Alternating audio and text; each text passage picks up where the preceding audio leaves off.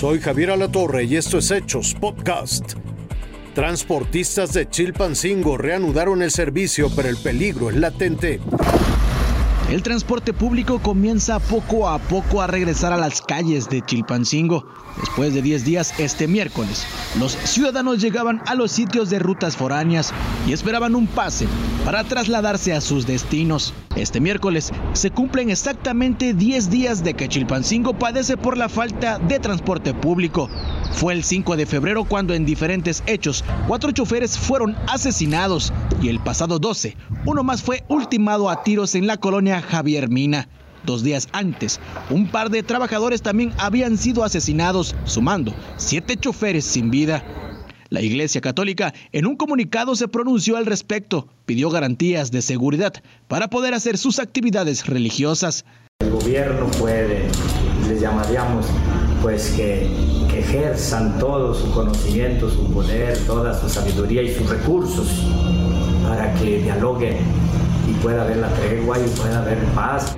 Según el gobierno de Guerrero, son 600 elementos estatales y federales los que tratan de dar seguridad a transportistas y habitantes de Chilpancingo. Uriel Bello, Fuerza Informativa Azteca. El 50% de los comercios en México han enfrentado la delincuencia.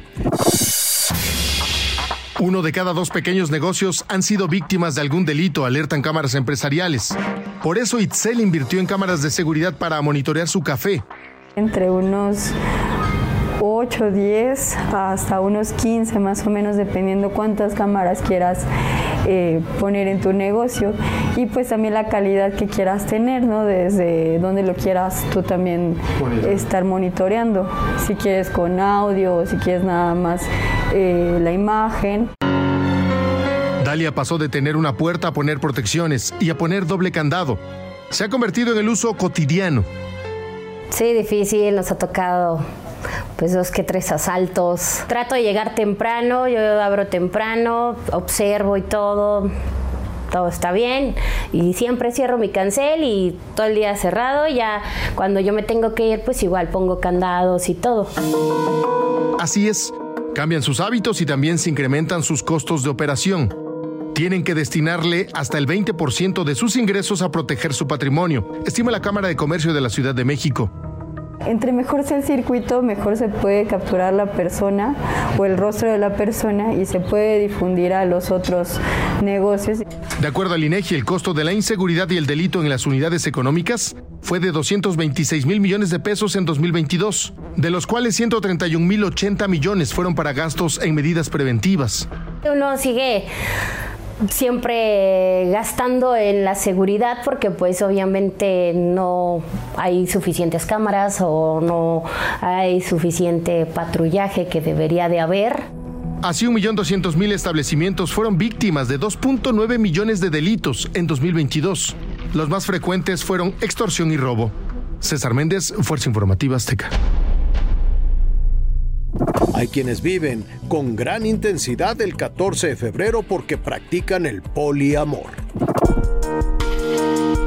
Una amiga no muy cercana, pues tenía un novio y dijo que pues les interesaba tener una relación de tres y pues lo intentamos.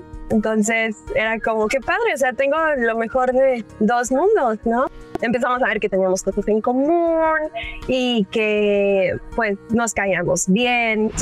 Así empezó su primera relación poliamorosa. En 2012 ella se relacionó sentimentalmente con dos personas. La relación duró menos de un año y en ese momento no se hablaba del poliamor. No lo aceptó bien mi mamá y como que se controló ahí y, y como que dijo, ya lo sospechaba y me regañó. Y yo dije, pero pues que, o sea, yo no siento que esté haciendo nada malo, no estoy engañando a alguien, no es un engaño, o sea, el poliamor es un engaño. El poliamor se utiliza para definir a un grupo de personas que mantienen una relación afectiva, íntima y emocional. Como en otras relaciones sentimentales, se espera que el vínculo se realice de forma duradera y simultánea. La clave está en que los involucrados sepan la existencia del resto de las personas. Se recomienda establecer acuerdos y compromisos de honestidad y transparencia para evitar celos. En mayo de 2021, un juez federal otorgó un amparo para que una persona en Puebla pudiera casarse o vivir en concubinato con dos o más personas. Sin embargo, a nivel jurídico, la figura de pareja poliamorosa no está reconocida por lo que podría tener repercusiones. Lo importante es regular el esquema en este tipo de relaciones. Especialistas recomiendan acercarse a colectivos que se reconozcan poliamorosos para recibir acompañamiento. Jessica Moguel, Fuerza Informativa Azteca.